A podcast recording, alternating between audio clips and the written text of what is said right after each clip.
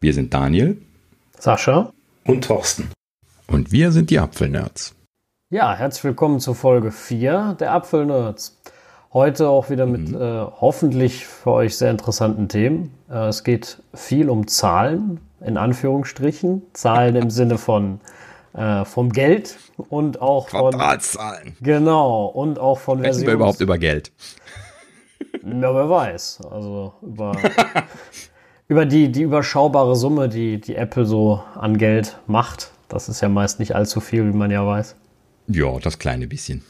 Ja, genau. Ansonsten haben wir noch Versionszahlen. Also so, damit wird es dann weitergehen.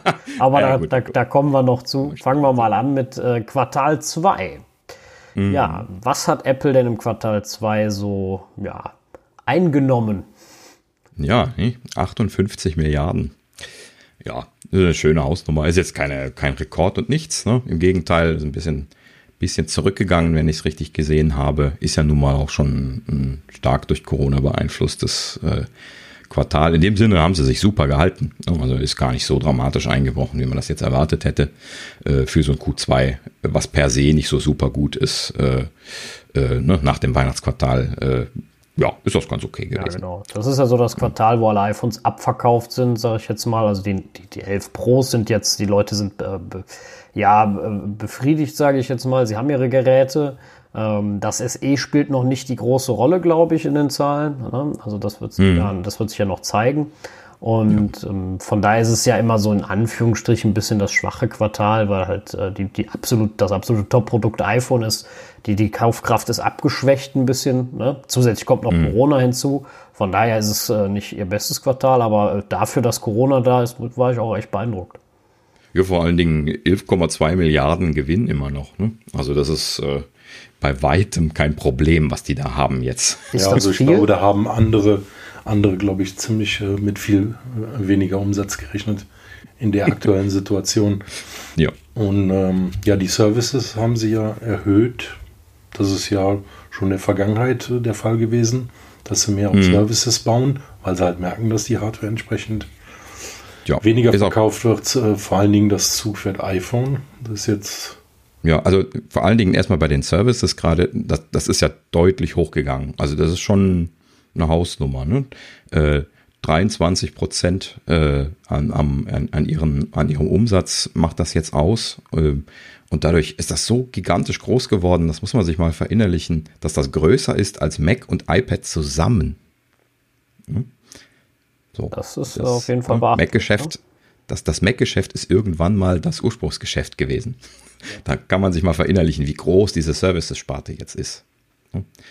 Ja, das ist schon, schon eine Hausnummer. Ja, äh, übrigens in dem Kontext auch ähm, das iPhone auf 50 Prozent runter. Ne? Also, aber das war ja zu erwarten eben, äh, auch äh, weil nach dem Weihnachtsquartal und so. Ja. Ja, genau. Also das, das war ja absehbar, dass das jetzt nicht das starke iPhone-Quartal wird.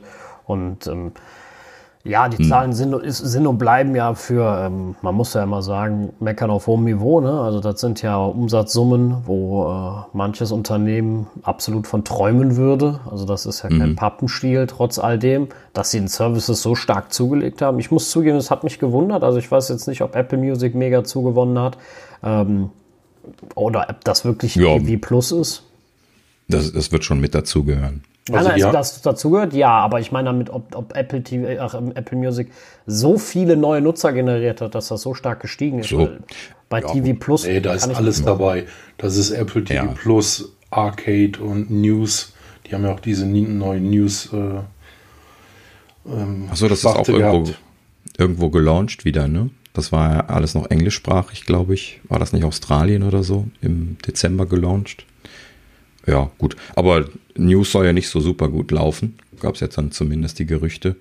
Ähm, aber gut, ich kann mir vorstellen, dass so, so alles in allem halt eben dann die Summe, so wie man das annehmen würde, also die, die Summe das ausmacht.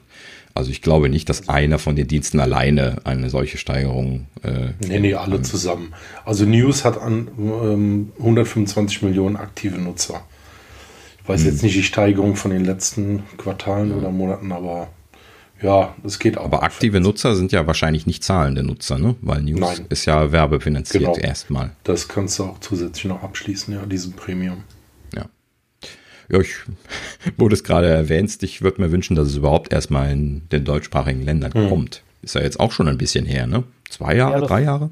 Ja, ja, das gibt schon, gibt schon wirklich lange. Es ist äh, schade, dass es das hier noch nicht gibt. Allerdings muss ich auch, oder warte ich, wenn wir jetzt schon bei Services und Abo-Modellen gerade mal sind, äh, warte ich eigentlich auf ein, so eine Art Apple-Abo. Ne? Ähm, ja. Das, ähm, dass das ein bisschen kombiniert, weil diese tausend Einzelsachen ein bisschen äh, mhm. ja, irgendwie nicht den Charme haben, den Apple sonst so hat. Ne? Also diese Einfachheit, diese Übersichtlichkeit, äh, finde mhm. ich, die, die ist nicht ganz so gegeben, als wenn du sagst, du hast einen Betrag und da kriegst du alles für so ein Motto. Ja.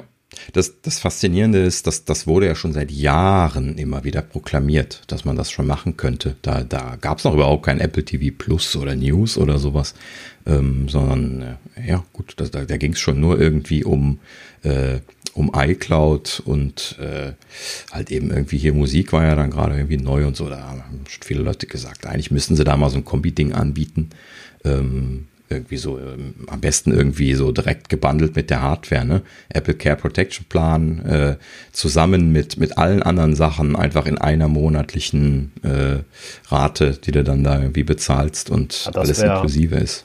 Das wäre wirklich genial. Dann hat man da ein, ein Paket, das wäre schon wäre schon wirklich klasse. Aber warten wir es ab. Äh, Apple hat ja allgemein oder Tim Cook hat ja auch schon gesagt, die Service-Sparte wollen sie ausbauen. Da wird mit Sicherheit noch mehr kommen. Sie werden nicht mit TV Plus aufhören. Auch da muss was passieren, wenn TV Plus jetzt kostenpflichtig wird. Müssen sie ein bisschen mehr liefern als die drei mhm. Filme und Serien, die sie da jetzt haben. Das, äh, meine ich, finde die Idee nicht schlecht mit dem ähm, guten Content über viel. Das ist keine Frage. Mhm. Das ist ein besserer Ansatz für mich als wie bei Netflix, weil ich bin jetzt nicht so oh, der, der ständig äh, Serien und Filme guckt.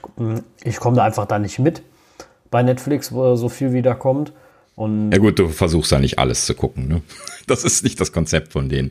Das kannst du gar nicht. Nee, nee, ja, ja, das wäre schön. Ja, aber es ist halt auch, gibt halt auch viele, viele Serien bei Netflix, finde ich, die, die sind auch einfach dann nichts oder so. Und, ja. Werden ja. dann früh wieder eingestellt. Und, äh, dann gab es aber ja jemanden, dem das gefallen hat, der hätte dann gerne die zweite Staffel gesehen und das ist dann auch alles nichts. Ne? Also, mhm. naja, aber das ist äh, ein sehr äh, kontroverses Thema generell genommen.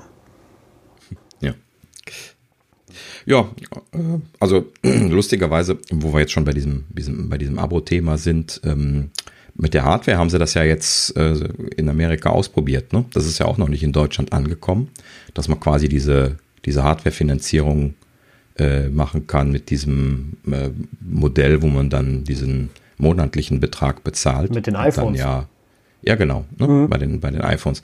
Ähm, und ähm, ja, dann halt eben auch ich glaube, es war sogar jährlich dann halt eben mit einer kleinen Zuzahlung oder sowas dann irgendwie dann auch jeweils das aktuelle Gerät. Ich glaube, ich glaube, du musst kann. nicht mal eine Zuzahlung machen, wenn ich das richtig ah, ja, genau, einfach habe. wechseln. Genau, du musst das einfach anmelden, dass du das neue haben willst, dann kriegst du das auch, musst das alte natürlich zurückgeben. Das ist der genau. Nachteil, genau. es gehört ja nie das dir. Ist der Nachteil.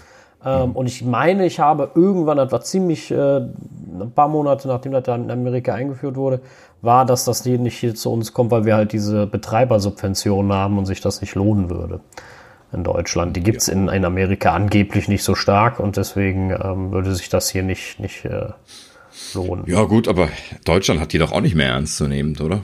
Also mit Ausnahme von den großen äh, fetten Telcos, die aber dann ja auch äh, ne, hier einen Arm machen bei den Verträgen, wo das irgendwie noch inklusive ist. Ähm, und ansonsten bezahlt sie ja irgendwie immer drauf. Ne? Ja, also. drauf würde ich, würd ich jetzt äh, nicht sagen. Also ich meine, bei, bei Nein, ich meine als äh, also auf, auf den Vertrag. Ich jetzt als langjähriger O2-Kunde habe ja überhaupt keine Subventionen mehr bekommen, schon seit langer Zeit nicht mehr. Ne? Also ich bezahle das immer obendrauf, mache dann halt eben quasi eine Finanzierung über N Monate, wenn ich das. Okay. Ja, gut, das, das kommt jetzt drauf an. Also bei der Telekom muss ich sagen, wenn man das jetzt rechnet, also das ist jetzt immer, bei denen ist man ein Rechenspiel, weil die fangen auch immer an mit neuen Verträgen. Gibt es dann äh, Smart, äh, äh, gibt's Jetzt muss ich gerade selbst über äh, Smartphone gibt es, glaube ich. Dann gibt es Top-Smartphone. Das kostet, also Smartphone kostet 10 Euro mehr, Top-Smartphone kostet 20 mehr und Premium-Smartphone 30 mehr im Monat. Ähm, und je, je, Dann kannst du auch jedes Jahr wechseln, ne, über diesen Top-Smartphone. Nee, das ist wieder was anderes. Das, das ist leider wieder was ganz anderes. Also das ist nur diese monatliche Zuzahlung und davon geht dann, wird natürlich dann der Geräte einmal preisgünstiger. Ne? Wenn du 30 Euro im Monat zahlst, wird der Geräte einmal preisgünstiger, aber das Gerät teurer. Du zahlst am Ende mehr. Mhm. Wenn du aber 10 Euro nur im Monat zahlst und machst einen hohen Einmalpreis, dann sparst du am meisten. Ne? Mhm. Das äh, ist so die Idee. Das, was du meinst, das sind die Premium-Tarife, die gibt es auch. Die sind aber dann ultra teuer. Da kriegst du dann alle zwölf Monate ein neues. Das mhm. äh, ist aber nicht. Äh, also, wenn du jetzt nicht viel unterwegs bist und sowieso so einen schweineteuren Vertrag brauchst, äh, nee. Da kannst du für das, den Preis auch locker so jedes Jahr ein iPhone kaufen. Weil wir reden ja über, ich glaube, 199 Euro im, Jahr, äh, im Monat dann bei dem Premium-Ding. Ja, ja. Die 300 Euro. Ja, ja. Das ist natürlich wirklich. Dafür hast du halt weltweit fast telefonieren, glaube ich, auch mit drin oder so, aber bin ich jetzt auch nicht so drin. War, ist nicht mein Vertrag, würde ich niemals abschließen, äh, weil ja. ich es auch nicht nutze. Ne? Also mein mhm. Telefonieren bezieht sich zu 99,8 Prozent auf Deutschland für das eine bisschen, wo du im Urlaub bist. Und äh, da würde das nicht mhm. lohnen. Aber gut. Kann äh, sich das denn rechnen oder ist das so ein Melktarif für Leute, die nicht rechnen können? Also ich bin mir sicher, das kann sich rechnen. Aber dafür bin ich jetzt auch international zu wenig unterwegs. Ne? Also ich weiß jetzt nicht, wenn du ähm, regelmäßig äh, unterwegs bist und sagst, ich fliege irgendwo hin und äh, in die USA oder sonst nicht wo und weiß nicht, ob sich das dann auf Dauer lohnt. Ah, ich gucke, ah, ich guck mal, es gibt, ah ja, nee, jetzt haben wir es gerne, okay. Also 199 Euro kostet der mit Gerät. Glaub nicht, dass du da nichts fürs Gerät zahlst, ne? Ähm, das kriegst du dann nicht für einen Euro oder sowas. Das äh, wäre ein Traum. Äh, dafür bekommt man ähm, dann natürlich 5G und ähm, vorbereitet, ja. Mhm. Ja, genau. Telefon- und SMS-Flat kriegst du. Eine EU-Flat. Äh, interessanterweise, ich dachte aber mehr. Okay, das ist aber jetzt auch sehr abgespeckt, was man hier sieht. Sekunde, mal die Tarifdetails reingucken. Das ist ja ein bisschen. sind hoffentlich unlimited, oder? Ja, genau das äh, wäre jetzt äh, das Interessante. Ja, Highspeed-Volumen unbegrenzt. Mhm. Ähm, Datennutzung, ja, okay, natürlich auch LTE Max, bla bla bla, Voice over IP. Ähm, zwei Multisims umsonst immerhin, das heißt bei der Telekom ja schon was. EU-Roaming plus Schweiz, USA, äh, Kanada und Türkei, deswegen sage ich ja, das, die Länder sind alle dabei.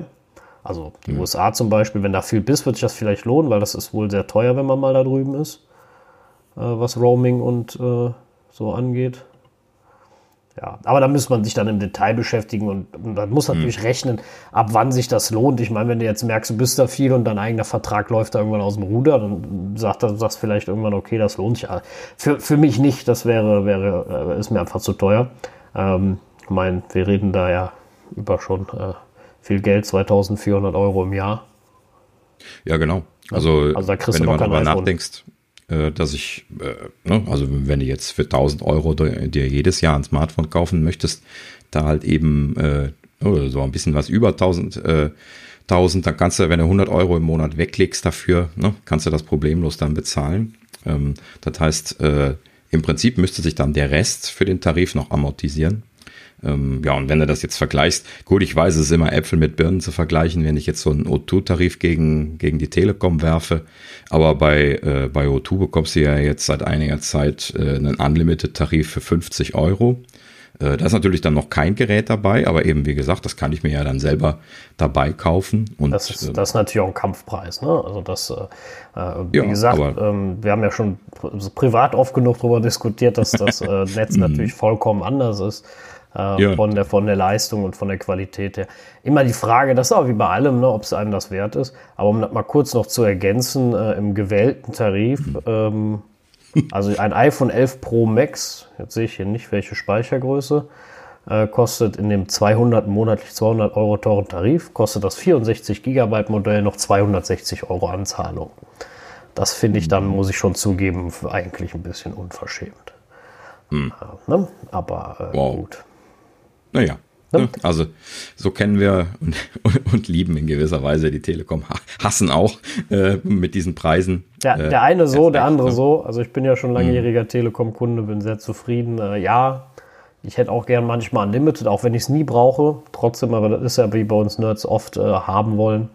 Ähm, Thema und ähm, ja, nach also, oben hin geht immer, ne? Genau, ne? Das ist, das ist immer so die Sache. Aber äh, wie gesagt, das muss ja jeder für sich selbst entscheiden. Ich äh, das ist äh, ja Geschmackssache, ne? Also äh, ja.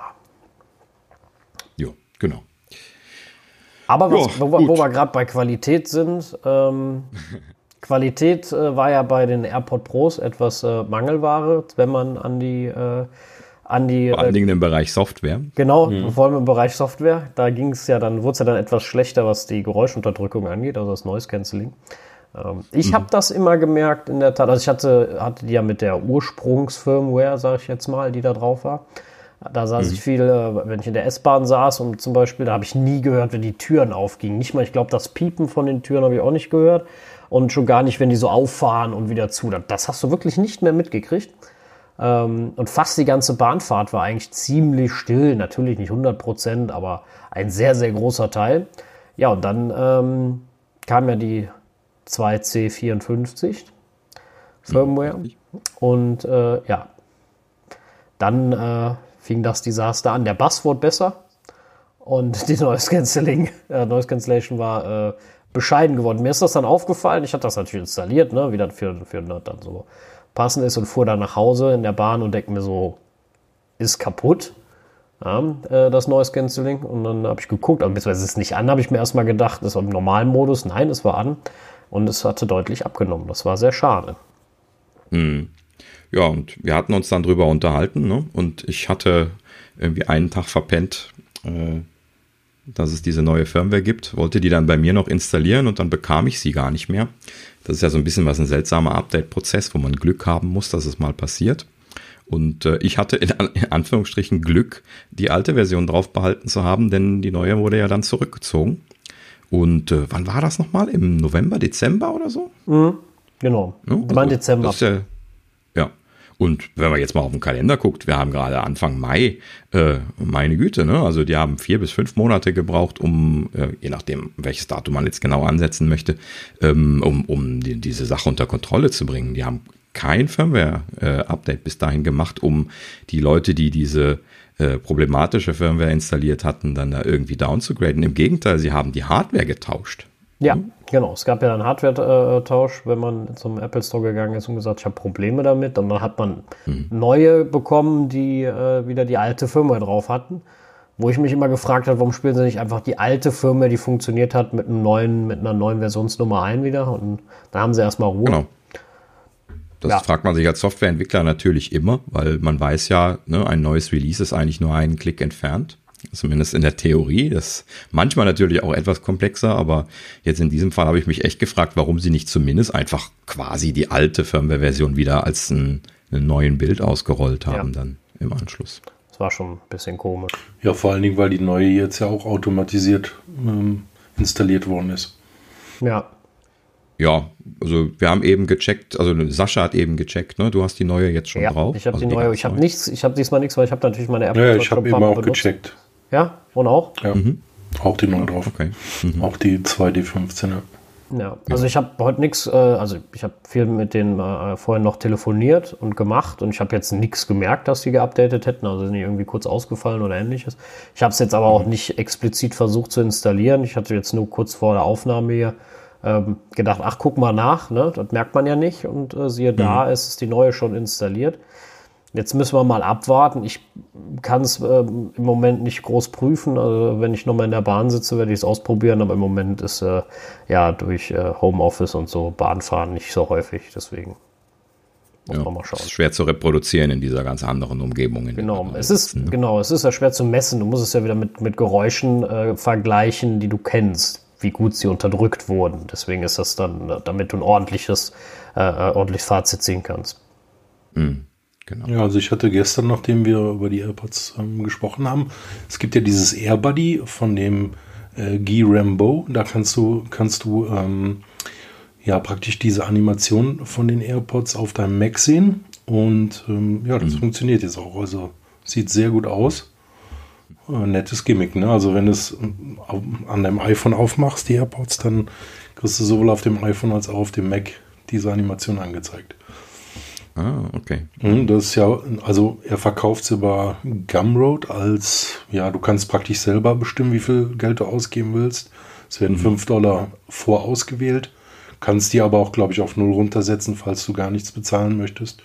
Mhm. Aber ich habe es mir letzte Woche auch mal geholt. Also Ganz Sind das die Originalanimationen von Apple, die er da benutzt? Weil du sagtest, die dieselben Animationen? Ja, die sieht genauso aus. Schon lustig, wie kriegt er das denn hin, ohne von denen Stress zu machen, äh, Stress zu bekommen? Hm. Äh, hätte ich jetzt angenommen, äh, vielleicht liegen die irgendwo in der Ressource, das wäre die einzige Annahme, dass er die vielleicht irgendwo rauszieht. Oder nachgebaut hat, ja. Ja, nachbauen ist schwierig bei Animationen. Ne? Das, äh, ja gut. Aber müsste man sich mal angucken. Äh, Habe ich nicht gesehen. Schaue ich mir mal an. Hm. Ja, werde ich mir mal angucken. Ja. Ähm, gut, ansonsten können wir auch noch nicht mehr berichten. Es gibt ja noch nicht mal Release Notes zu der neuen Firmware, genauso wie generell für AirPods noch nie Release Notes gekommen sind. In dem Sinne kann man jetzt eigentlich nur abwarten, bis die Leute auf Twitter entweder jammern oder gar nichts sagen. Genau. Also da werden keine kommen, kamen bisher nicht, werden auch diesmal keine, keine Release Notes, denke ich, kommen. Und ähm, da muss man ein bisschen Erfahrungswerte jetzt mal abwarten und äh, gucken und hoffen natürlich, dass es besser geworden ist. Also.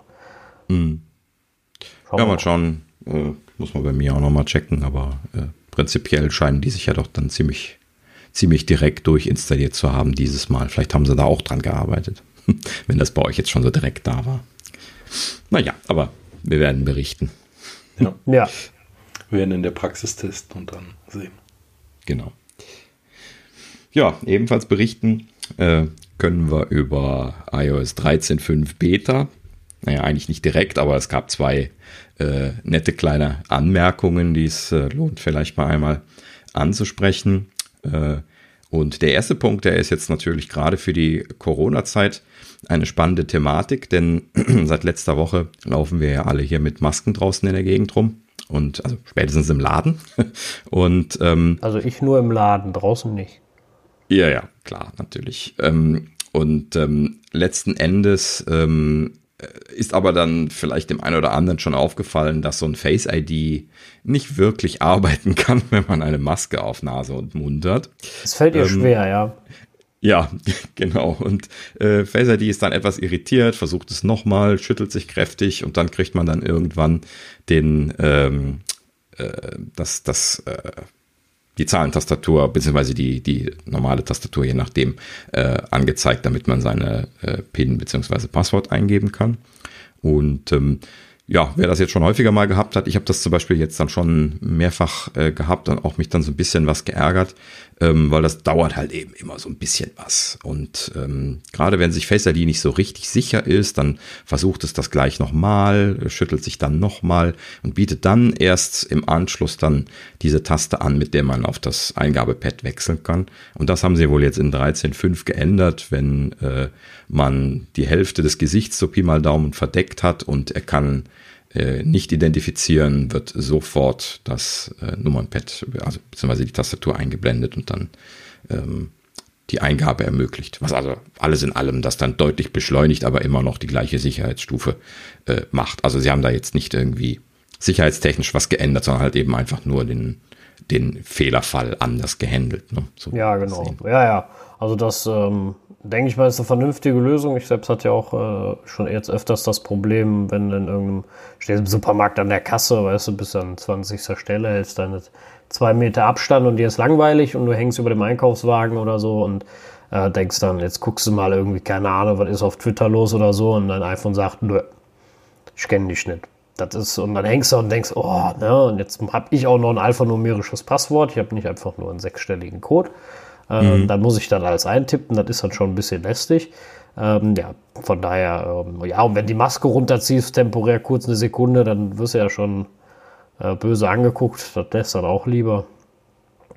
Ja, das habe ich mir auch schon mehrfach gefragt, ob das irgendwo vorgesehen ist, dass man mal ganz kurz Das, die Maske das funktioniert wunderbar. Darf. Das funktioniert 1A. Ne? Also ich nur mal kurz eben äh, runter. Also während du siehst, äh, Face ID will dein Gesicht scannen, funktioniert erstklassig und schnell. Also wir reden da über nicht mal zwei Sekunden. Aber immer, also ich mache das, wenn ich alleine im Gang stehe, mache ich das. Wenn ich jetzt irgendwo stehe und ich merke, die Leute sind sowieso ein bisschen überempfindlich oder so, dann äh, lasse ich das. Dann äh, kriegst du nur böse Blicke. Das muss nicht sein. Ne? Aber ansonsten, ähm, ja, auf jeden Fall hilfreiches Feature, finde ich. Ähm, Gerade für die Zeit jetzt. Ne? Auch, vor allem, dass Apple da auch so aktuell und in Anführungsstrichen schnell darauf reagiert. Ja, genau. Müssen sie es nur noch ausrollen? Das wäre natürlich wünschenswert. Das kann helfen. Ja, ähm, die Hoffnung ist ja, dass es kommt, weil, also zügig kommt, weil äh, ja auch die Exposure Notification API, ja, also diese Covid-19 API quasi, ähm, ja, damit kommen wird. Und ähm, ja, deswegen ist es ja jetzt auch in der Beta entsprechend äh, auf die 13.5 geändert worden. Und ähm, ja, ich würde mal annehmen, dass das imminent ist. Aber ja gut, also ich weiß nicht, ob es jetzt sofort rausfällt oder ob es noch eine Woche dauert, aber äh, könnte schon sein, dass das zügig passiert, damit sie die äh, API an den Mann gebracht bekommen. Denn ich vermute mal, sie wollen da nicht der bremsende äh, Klotz am Stein, äh, am, am das ist doch, ich, wieder die Sprüche. Klotz am Beine. ich und meine Sprüche. Also sie wollen da jetzt nicht die, die, die Leute sein, die das bremsen. Sie wollen genau. dann halt eben, vermute ich mal, jetzt einfach schnell raus damit und dann äh, sind die anderen im Zugzwang und müssen dann ihre Apps äh, äh, veröffentlichen und dann ist gut. Genau, wäre unangenehm, wenn die Telekom und SAP hinterher noch äh, ihre, ihre langsame Arbeit darauf schieben können, dass Apple nicht fertig wird. Das, äh, ja. das wäre dann die Höchststrafe. Das Schlimme ist, sie kriegen die App ja auch noch geschenkt. Wir äh, haben ja versucht, mhm. uns äh, die Exposure Notification API an, anzugucken, beziehungsweise wir haben sie mhm. uns angeguckt. Ähm, ja. Jetzt, ich habe äh, auch versucht, ein, selbst eine App zu schreiben. Das funktioniert leider überhaupt nicht, weil mhm. äh, man braucht ähm, äh, dafür einen, einen, einen, Schlüssel von Apple, um dafür ein Entitlement. Äh, genau, ein mhm. Entitlement, äh, was von Apple zugewiesen wird. Das muss man beantragen. Das kriegt man nur als ja, Entwickler von, von staatlichen Gesundheitsstellen. Und ähm, ich habe es auch gar nicht erst mhm. versucht, weil die Arbeit will ich ihnen gar nicht machen. Die werden genug zu tun haben, so ein Blödsinn meine ich, ähm, ja. nur um was zu testen. Ich habe es mir kurz angeguckt. Ähm, da gibt es ja auch so ein Formular. Ich kenne das zum Beispiel von der ähm, WLAN oh, ich weiß nicht mehr genau, wie die API heißt, aber es gibt so eine WLAN-Authentification-Geschichte, ähm, die wir mal eingebaut haben, ähm, wo man quasi ein öffentliches WLAN über die über diese API dann äh, authentifizieren und automatisch äh, sich anmelden kann, wenn der Nutzer das einmal abgenickt hat. Ähm, normalerweise müsste man dieses WLAN ja dann, äh, also das, äh, die App, äh, also die, die Settings öffnen, in den, das WLAN-Menü gehen und dort das WLAN auswählen, damit das äh, aktiviert wird und ähm, also zumindest erst, erstmalig ist das äh, immer, ne? Und äh, das, das könnte dann an der Stelle ähm, diese API übernehmen. Ähm, lange Rede, kurzer Sinn, äh, da mussten wir auch mal so ein Formular ausfüllen und das wurde dann alles äh, gescreent und wurde dann irgendwann genehmigt. Und äh, das sind immer die, die Horrorprozesse bei Apple, weil das ist so eine Blackbox. Ne? Man hat so ein Formular, füllt da seine Sachen aus, äh, klickt Submit und dann hört man nie wieder was davon. Und ähm, also wenn, wenn man Pech hat. Ähm, und ansonsten bekommt man irgendwann eine Antwort, wurde genehmigt. Ähm, so ist es dann zumindest jetzt bei unserer WLAN-Geschichte gewesen. Ähm, wobei äh, jetzt äh, bei dieser äh, Exposure Notification API ja, ist ja überhaupt nicht damit zu rechnen, dass man eine Genehmigung bekommt, wenn man nicht speziell zugelassen worden ist von irgendeinem Land. Genau, die wollen auch einen Nachweis haben darüber. von hm. daher äh, wird, das, wird das nicht so, so simpel. Wir haben es trotzdem uns mal zumindest programmiert, also die Schnittstellen angeguckt, was kann man überhaupt damit äh, groß anfangen, äh, was, was ist möglich damit. Also es ist A, deutlich mehr möglich, als ich gedacht habe. Also ich habe ja gedacht, äh, okay, ne, wie wir das letztes Mal auch schon erklärt haben, der scannt nach Schlüsseln, beziehungsweise du kannst das erstmal natürlich aktivieren und deaktivieren. Ähm, und der scannt dann äh, nach, nach Schlüsseln, die ihm äh, zukommen, speichert die, löscht nach 14 Tagen. Das funktioniert alles intern, da musst du gar nicht viel machen im Grunde. Mhm. Äh, aber es ist ja ähm, davon abgesehen, also klar, es ist noch eine Abfrage möglich, hat derjenige sowieso Bluetooth an oder nicht. Also du kannst aber wirklich eine interaktive UI machen. Deswegen möchte ich meine Aussage widerrufen, man braucht keine UI vom letzten Mal. Ähm, man braucht sie auch nicht unbedingt, keine große, das ist immer noch so. Aber du kannst halt deutlich mehr machen, als ich ähm, damals angenommen habe. Ne? Also du kannst klar das Ein- Ausschalten äh, immer schön anzeigen, ob das noch funktioniert, ob den das noch aktiviert hat. Ähm, es gibt sogar ein Risikolevel, was anzeigbar ist, also wie risikoreich ist das im Moment für dich, beziehungsweise wie hast du dich, dich bewegt. Das wird äh, auch von dem Framework äh, berechnet. Ähm, dazu gibt es eine, eine, Formel, die steht auch im, in der Exposure Notification Framework, äh, Framework Documentation, äh, wie das funktioniert. Da gibt es verschiedene Gewichtungen, ähm, wie, wie, das, äh, wie das Risikolevel ähm, behandelt wird oder, oder wie es berechnet wird.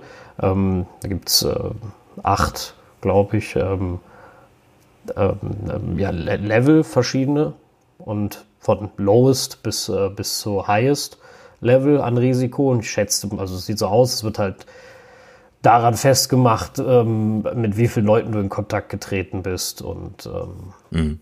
ähm, und dann wird halt äh, ja macht Sinn genau ne und dann werden dann schauen sie halt ähm, wie hoch, also wie nah du auch bist, das wird auch nochmal mit einbezogen. Ne? Das, das können die halt ja auch gucken, wie, also wie genau äh, das ist bei Bluetooth, weiß man ja. Aber es, man sieht dann auch, wie nah warst du dem, äh, den Leuten in der Regel, wie lange warst du äh, dabei. Das können die anhand dessen sehen, dass sie, wie oft haben sie den Key gesehen. Weil wenn die jetzt 20 Minuten, 30 Minuten oder noch mehr diesen Key, den Schlüssel sehen, wissen die, du bist echt lang mit demjenigen zusammen gewesen.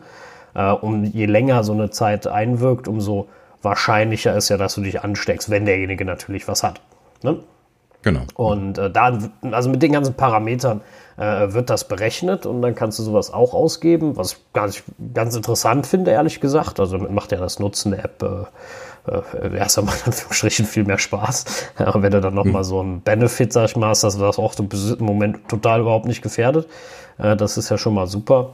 Ähm, mhm. Du kannst äh, Schlüssel anzeigen lassen, ähm, beziehungsweise sehen, wie viele Schlüssel momentan gespeichert sind. So, ähm, das, das kann man sehen über die, die Health-App. Das funktioniert dann mit der Health-Schnittstelle unter anderem. Ne? Das ist auch ähm, recht mhm. interessant.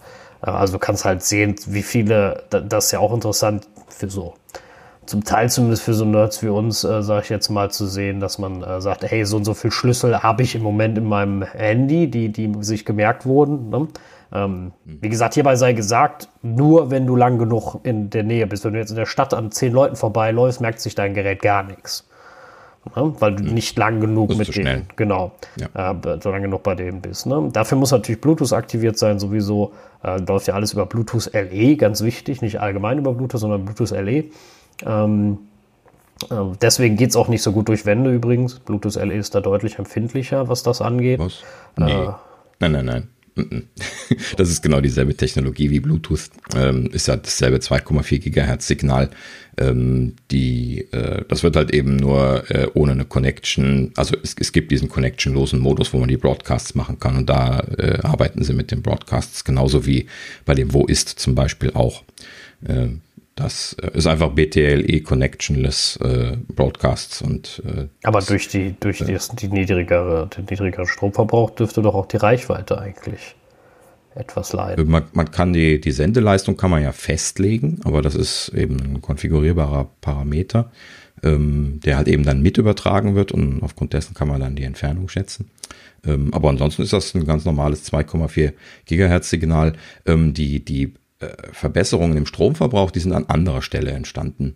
Äh, BTLE ist quasi ein komplett neuer Software-Stack neben dem alten. Das ist das Wesentliche daran.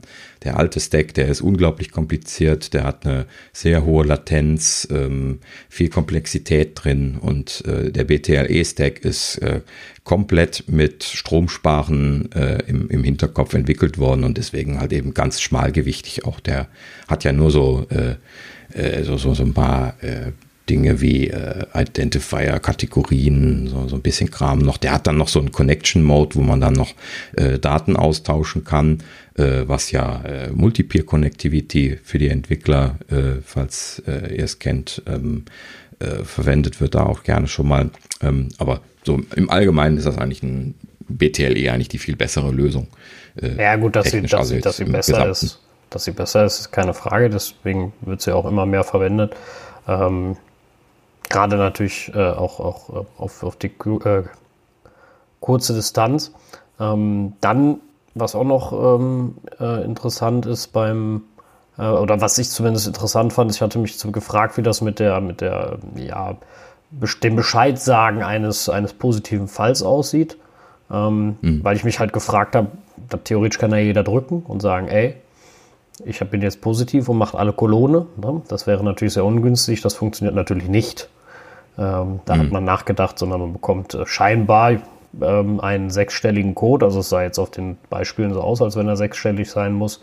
Oder es ist äh, von, dem, von dem Gesundheitsamt, von der Behörde oder von, von der Stelle, wo du getestet wurdest und ein positives Ergebnis kriegst.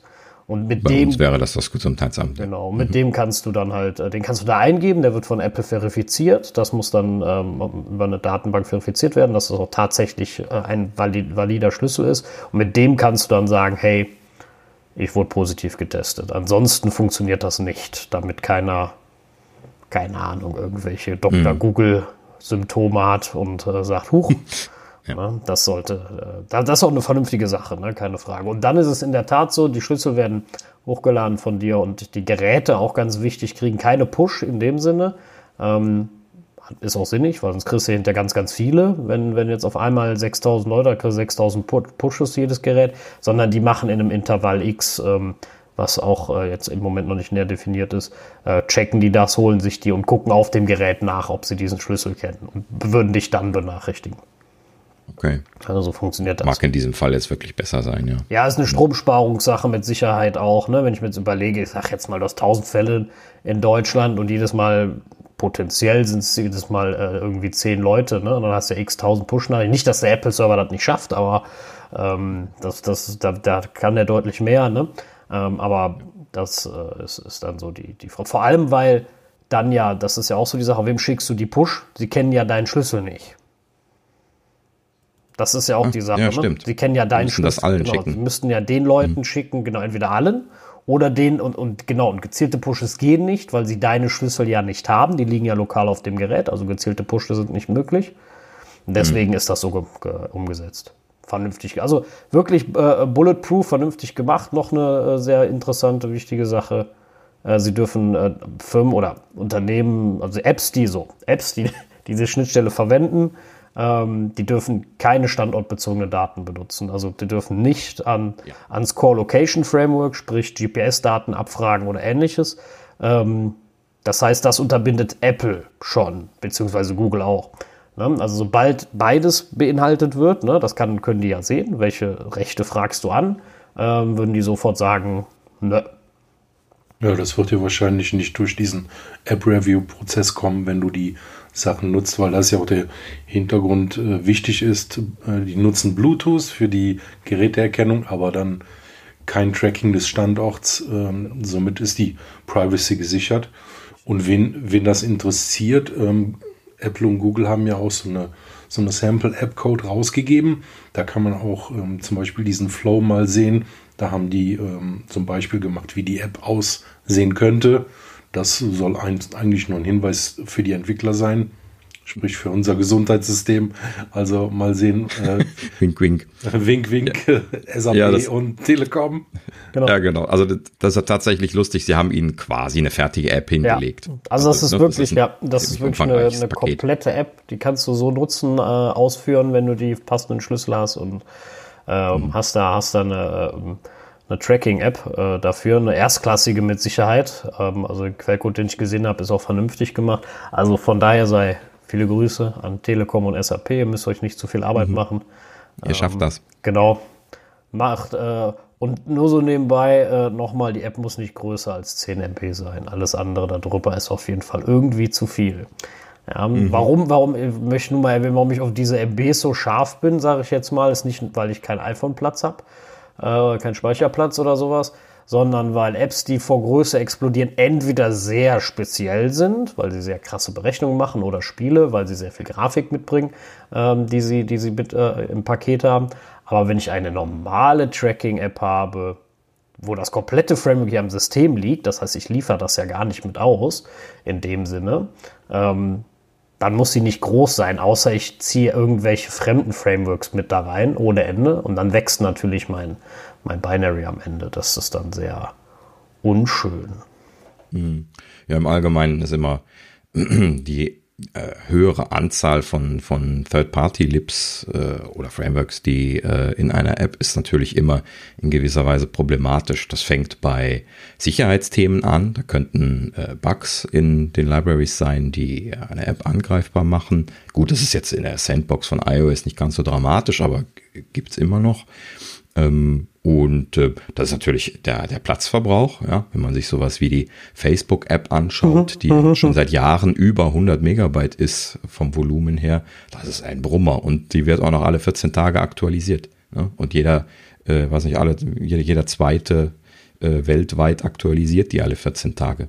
Ja? Das ist schon, schon eine Hausnummer. Gut, dass es da jetzt die Deltas gibt, seit äh, ja. iOS 13 dann noch die funktionierenden, aber vorher war das schon äh, sehr, sehr schrecklich und heute ist es immer noch ein Problem für Leute, die schlechte äh, Netzanbindungen haben. Genau, ne? Ja. das und äh, also äh, mir bereitet das immer Unwohlsein, wenn ich so eine App habe, die jetzt nicht unglaublich viel Custom API riesige Bilder drin hat oder ähnliches hm. und dann irgendwie unten, das ist wirklich, ich mache jede App auf und scroll runter und gucke mir das an und wenn die wenn die unberechtigt größer als 50 oder 60 MB ist, dann denke ich mir immer so, äh, warum?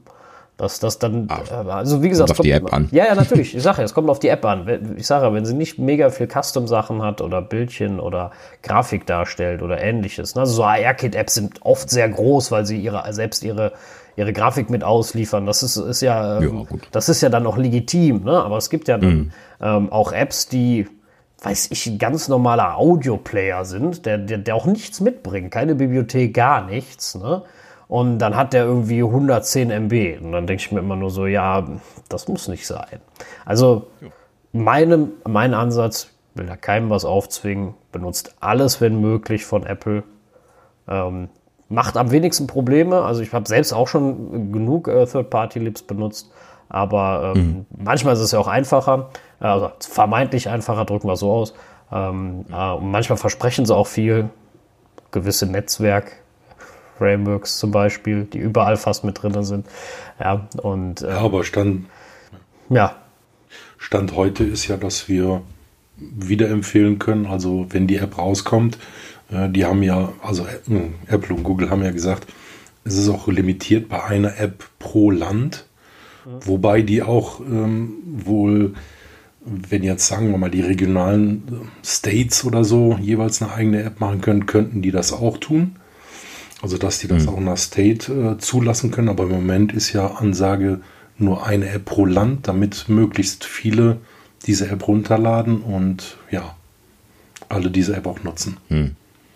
Ja, also, also versuchen da irgendwie die Kirche im Dorf zu lassen, genau. ne? also das nicht ausufern zu lassen, ähm, ist wahrscheinlich ein guter Ansatz, aber ob du das jetzt in Deutschland durchsetzen kannst, dass es nur eine deutschlandweite App gibt oder ob es jetzt Bundes, äh, Bundesland-Apps geben muss, äh, aufgrund des Föderalismus, da kannst du dann mit Apple diskutieren. Aber das wäre. Ja, das wäre für eigentlich nur für die Staaten wahrscheinlich interessant, ne? Wenn die einzelnen Staaten ja, in, in den USA da ähm, eine eigene App machen wollen. Naja, ja, auf jeden Fall Stand heute ähm, kann man das trotzdem weiterhin empfehlen und wir sind gespannt, wann sie endlich ja. da ist. Ja, und die Frage ist viel eher, warum nicht einfach nur äh, eine App? Also so, ich habe ja mich eh gefragt, warum machen Google und Apple nicht eine ja. und bieten die an. Wobei dann natürlich, das Problem ist immer, dass die Länder immer ihre eigenes Süppchen kochen wollen. Ne? Was natürlich mhm. letztendlich bei so einem Framework für mich ja jetzt heißt, du schreibst nur deine eigene UI da drauf, ne? Weil das Ganze intern machst du ja gar nicht. Das ist ja eben der Witz an der Sache. Ja. Ne? Und das Allerschlimmste, das Allerschlimmste finde ich, ist ja noch äh, für, für ein Unternehmen jetzt wie Telekom und SAP, wenn du das auch noch verbockst, ne? dass du nur noch 10% der Arbeit quasi machen musst, ne? Und das läuft hinterher auch noch miserabel. Also das ist ja wohl das allerschlechteste Aushängeschild, was du haben, also haben könntest, wenn was passiert, möchte ich ja gar nichts sagen. Vielleicht wird das eine tolle, schöne, leistungsfähige, effiziente App. Ähm, ne? Bin ich ja zufrieden, alles gut. Ähm, aber dann ist das ja mit, mit das allerschlechteste Aushängeschild. Ne? Das ist ja, das ist ja so, als wenn bei einem Premium-Autohersteller äh, Pressetermin die Karre versagt. Ne? So ungefähr. Ne? Also, und äh, das ist. Ja, gut. Also wir, wir wollen es mal nicht an die Wand machen. Wir, wir, hoffen, toi toi toi, wir wünschen Telekom und SAP viel Glück dabei und äh, auf dass wir das sofort installieren können in einer Woche dass alles großartig funktioniert. Soll, sollten ähm, Fragen aufkommen, schreibt uns. ja? ja, genau. Also einfach äh, an äh, nerds at apfelnerds.com. Genau, einfach an nerds at apfelnerds.com. Hab's falsch gesagt. Nerds at apfelnerds.de bitte. Genau, de. Entschuldigung. ja, tut mir leid. Ja. Ähm, ja, hängt noch nicht richtig drin. Ähm, gut, ich glaube, wir können das Thema auch abhaken, oder? Wir werden ja. das weiter beobachten. Wir werden schauen, was dabei noch rumkommt. Mhm. Ja, wir waren eben bei iOS 13.5 äh, Features äh, gewesen und ähm, da gab es noch einen, äh, einen kleinen Bericht bezüglich der aktuellen Beta 3 und zwar soll es einen äh, Schalter für Group FaceTime geben, wo man Auto Prominence mit ausschalten kann. Einen Augenblick musste ich ja überlegen, was Auto-Prominence ist, weil wir uns immer nur zu dritt unterhalten via FaceTime und äh, deswegen das überhaupt nicht auftritt. Aber äh, das, das, ist dieses Feature, was sie damals bei der Vorstellung gezeigt haben, welches äh, ab dem Moment, wo vier Leute miteinander verbunden sind, äh, dann denjenigen, der spricht, dann nach vorne zieht, also mit so einer Animation groß macht. Ne? Und äh, wenn man sich dann abwechselt, dann zieht dann jeweils derjenige wieder nach vorne äh, und wird größer, der dann angefangen hat zu, äh, zu sprechen.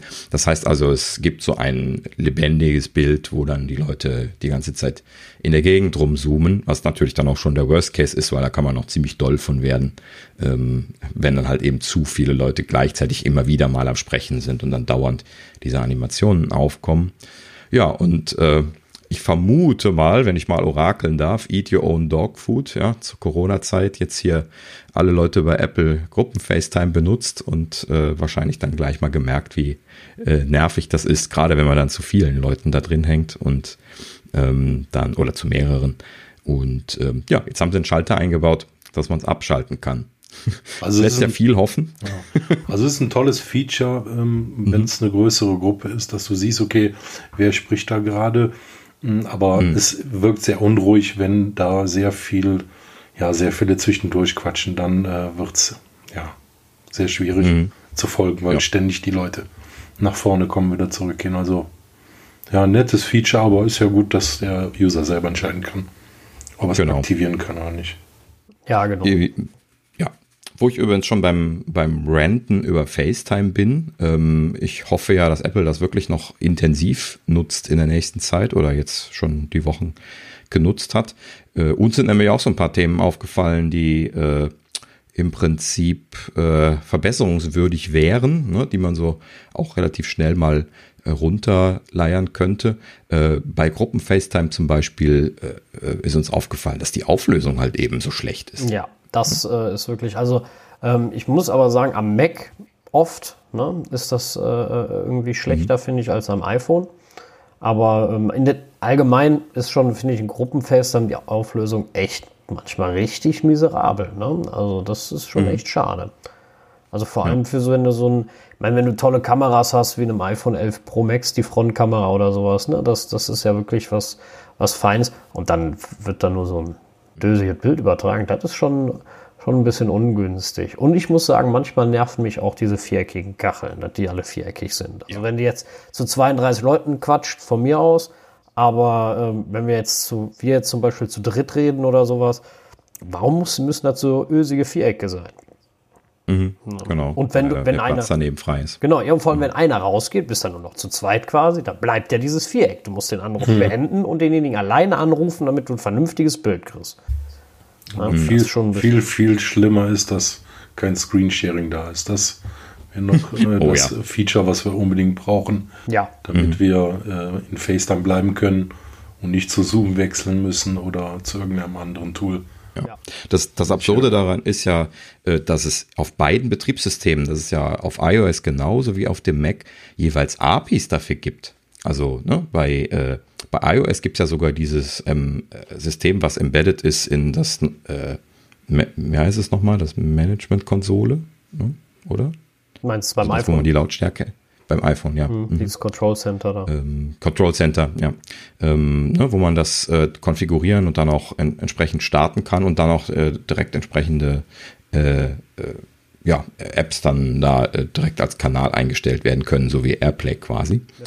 Und äh, andersrum können die Apps dann selber das auch triggern und dann halt eben dann diesen Feed abgreifen. Man muss das natürlich genehmigen und dann geht's quasi los. So, das heißt also, äh, die API, die ist da, die ist auch, glaube ich, jetzt schon zwei Jahre da, wenn ich mich richtig erinnere. Ähm, und mittlerweile haben das alle implementiert, von Facebook angefangen über Skype, die das jetzt mittlerweile haben. Bei Zoom klappt das großartig, ver verwenden wir regelmäßig. Ja, nur bei Apple ist nicht die Spur davon, dass wir das einfach mal einbauen würden kann ich nur den Kopf schütteln und muss sagen, da hat irgendjemand nicht aufgepasst, was die äh, Features angeht. Ne? Ja, das ist auch, es ist auch ein bisschen fraglich, äh, warum. Ich hoffe ja, wie gesagt, schwer, dass Apple das jetzt selber auffällt ähm, in, mhm. der, in, der, momentanen Zeit, dass äh, Tim da auch sitzt und sagt, äh, was habt ihr euch denn dabei gedacht, so nach Motto?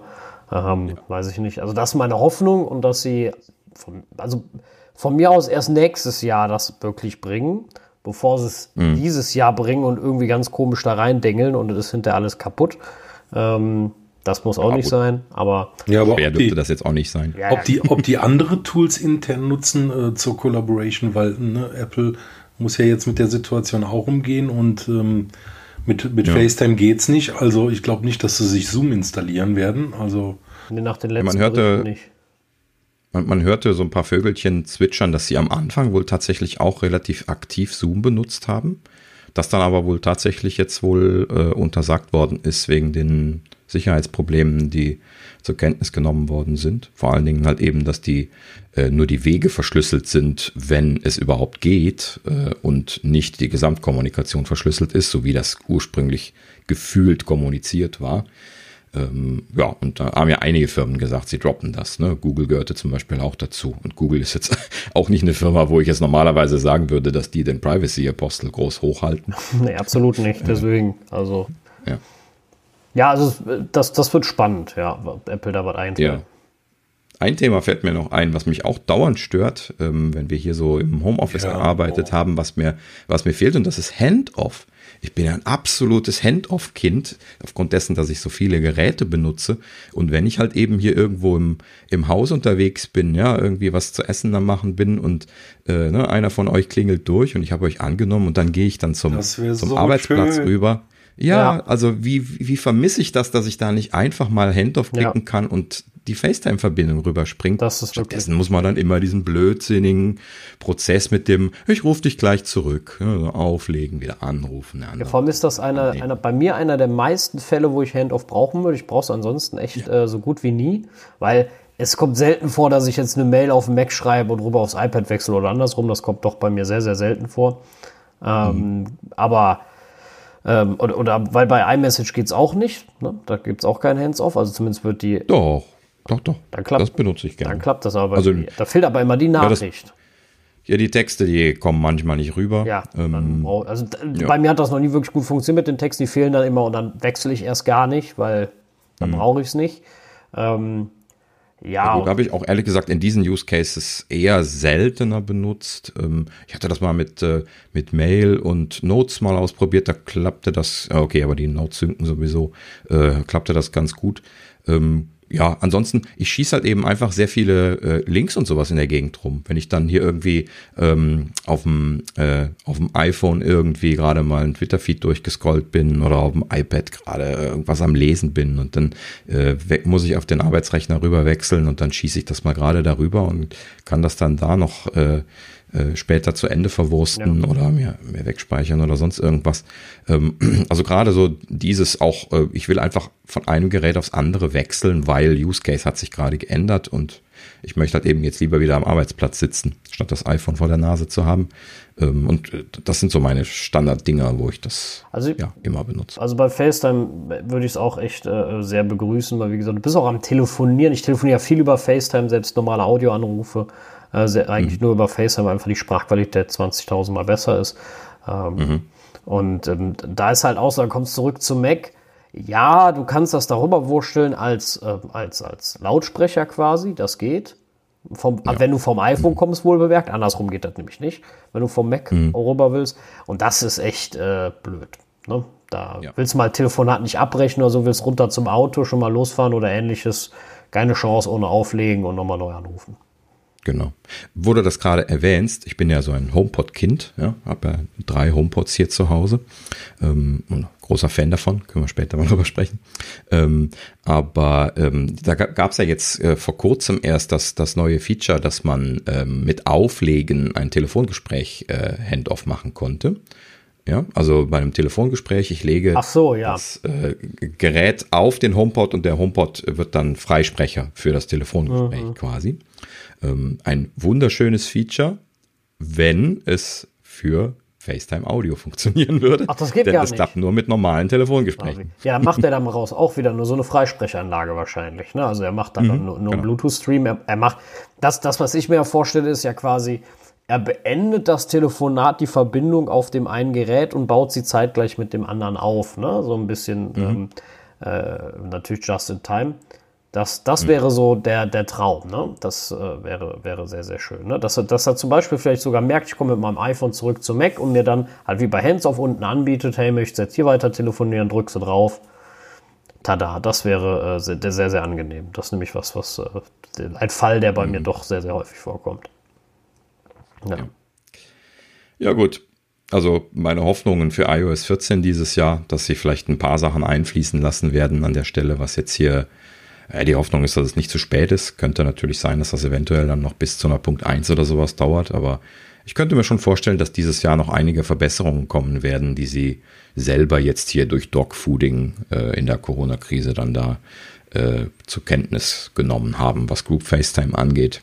Also äh, ja, äh, momentan würde ich sagen, so lala. Ähm, also wir benutzen es ja immer noch recht viel und es ist auch eigentlich ganz zuverlässig. Ne? Also wenn es läuft und die Internetverbindung okay ist, dann äh, läuft das auch ganz zuverlässig. Aber ja, hat halt eben keine Features drumherum. Genau. Und deswegen leider immer wieder auch leider nicht unsere Wahl, weil wir müssen halt eben dann doch ab und an mal einen Bildschirm scheren und sowas. Ne? Ja, viel Verbesserungspotenzial auf jeden Fall. Ja. ja mhm. Muss, man, muss man schon sagen. Ne? Apropos Verbesserung, da ähm, ja, da parsen wir mal die 13.5 zum Integer und machen da nur 13 raus. Und wenn wir nämlich beim neuen 13 Zoll MacBook Pro, was. Was für ein Übergang. Ja, oder? Das ist, ist mir gerade so eingefallen, fand ich, fand ich ganz nett. Habe ich nämlich heute programmiert, deswegen ist mir das so eingefallen. ähm, mhm. So, äh, 13 Zoll MacBook Pro. Ja, erstmal ähm, überrascht war ich, warum immer noch 13 Zoll. Ich habe wirklich mit 14 Zoll gerechnet. Ich habe gedacht, das machen sie da auch. Ja, genau. Sehr seltsam sogar. Also die Gerüchte waren sich ziemlich sicher, dass es ein 14 Zoll Gerät geben wird und jetzt kommt ein 13 Zoll Update. Ja, der 14er wird wahrscheinlich für die ARMS reserviert sein. Ja, das, das war dann gleich unsere Spekulation, genau. ne? als wir die Zahlen gesehen haben. Ähm, wir hatten ja äh, in der letzten Folge sehr ausgiebig darüber gesprochen, das werden wir jetzt nicht wieder auspacken. Ähm, aber ja, die Spekulation ist natürlich da. Es heißt ja, es soll ein Gerät kommen, welches äh, ein Mini-LED-Display haben soll. Im Allgemeinen heißt es, verschiedene Geräte sollen Mini-LED-Displays bekommen. Bei den iPads äh, sagen die Gerüchte ja auch, dass äh, Mini-LED-Displays unterwegs sein sollen. Ähm, genaue Informationen dazu weiß man natürlich wie üblich nicht. Ähm, ist halt eben eine Technologie, wo Apple irgendwie in der letzten Zeit ein, äh, ein Startup zu eingekauft hat und wo scheinbar äh, relativ groß die Hoffnungen dahinter stecken, da irgendwie günstige, gute Displays mitzubauen. Ja, mehr Details kann ich da jetzt auch noch nicht zu erzählen. Ähm, ja gut, aber äh, letzten Endes ähm, scheinen also ein paar Sachen zurückgestellt zu sein für dieses Modell, äh, was ja quasi nur ein Performance-Bump ist, wenn man das jetzt mal naja, gut, ein kleines bisschen mehr, aber sie haben eigentlich nur die Werte hochgeschraubt, ja, so kann man es sagen. Sie haben natürlich das neue Keyboard jetzt mal eingebastelt, ne? Das war ja absehbar, dass das kommt. Das ist das neue mhm. Magic Keyboard drin. Äh, das musste ja. kommen. Da gab es ja keinen mhm. Weg dran vorbei. Ähm, genau. Ja, von daher. Äh, ansonsten ist es fast nur performancemäßig äh, so eine Sache. Ja, ähm, bei, dem, bei dem Keyboard wäre noch zu erwähnen, dass das jetzt das letzte von den Mac Notebooks ist, welches äh, die Butterfly-Tastatur äh, Butterfly, ausgewechselt bekommen hat gegen die äh, ne, moderne alte Version von der, äh, von der klassischen Tastatur. Ja. Ähm, und äh, mit der einzigen Ausnahme des iPad Folios, was mir an der Stelle dann nochmal auf Twitter äh, nahegelegt wurde, denn ähm, in den Folios sind immer noch Butterflies drin. Also diese, diese Soft-Keyboards, die es ja für das iPad immer noch ja, gibt. Gut, da gibt es ja kein Problem, ne? weil die sind ja geschlossen in der, genau. unter der äh, unter dieser Folie halt, nenne ich es jetzt mal, unter dieser, dieser Textur. Und ähm, da, mhm. da, kann ja nichts rein und schon hast du auch kein Problem. Ne? Das Prinzip ist ja in dem Falle recht simpel. Genau. Deswegen können sie das da ja auch beibehalten und gerade beim iPad ist ja auch so ein, noch ein bisschen dünner das, war ja, viel wert. das war ja das Staubproblem oder Dreckproblem, sobald da Sachen reinkommen, hängt die Taste. Genau. genau. Und da reicht schon ein Staub, äh, Staubkrümelchen und mal ein vernünftigeres, um das dann zu blockieren zu kriegen. Ja. ja. Gut, aber zurück zum, zum neuen MacBook Pro. Äh, ja, Magic Keyboard, du hattest es schon gesagt, doppelter Speicher. Ja. Ähm, ja, ne, also RAM war das, glaube ich. Ne? Ich habe es jetzt hier einfach nur abgelesen.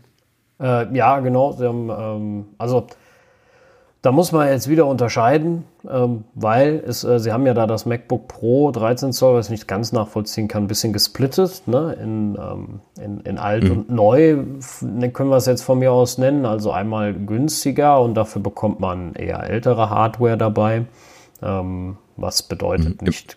Bitte? Im Prinzip ist das ja genau das Modell, was es vorher gab, oder? Also mit achter Generation ja. Äh, Intel-Prozessoren drin und den zweimal Thunderbolt, die sie auch eben vorher verkauft haben. Ne? Genau. Ne? Also das sind dann die davor und die neuen natürlich mhm. genau, die haben Arbeitsspeicher gekriegt. Wichtig vor allem auch einen besseren Arbeitsspeicher. Also es geht nicht nur um die Größe, sondern auch was das für einer ist. Äh, ne? Wir haben mhm. ja DDR4 drin, ähm, der deutlich höher getaktet ist mit 3733 MHz. Ähm, übrigens äquivalent äh, zum MacBook Air. Ne? Also das MacBook Air mhm. hat genau denselben Arbeitsspeicher. Ähm, mhm. was, was ich dann halt bei der ganzen Preiskonstellation, ist mir durch Zufall ein bisschen aufgefallen, das günstige Einsteiger MacBook Pro, zwei Thunderbolt Dis äh, Displays, zwei Thunderbolt Ports, äh, 8 GB Arbeitsspeicher und 256 GB SSD äh, für 1499 Euro.